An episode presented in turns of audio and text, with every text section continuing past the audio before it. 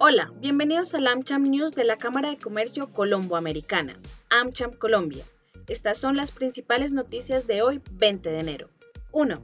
El Ministerio de Trabajo anunció que los empleadores tendrán plazo hasta el próximo 27 de enero de postularse para acceder al beneficio económico sobre las nóminas de noviembre y diciembre del año pasado.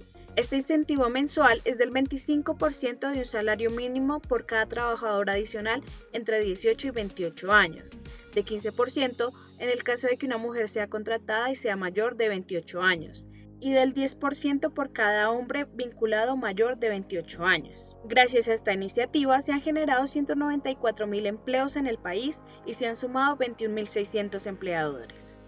2. El equipo de BBA Research estima un crecimiento del 4% para Colombia en el 2022, en donde el consumo y confianza de los hogares jugarán un papel importante, pero también la inversión y las exportaciones ganarán terreno. Estas cifras también podrían ser afectadas por los nuevos impactos de eventuales olas de COVID-19. También se prevé que la inflación en Colombia llegue a cerca del 7% a marzo, para terminar el año en 4,8% y luego volver a 3,6% en el 2023.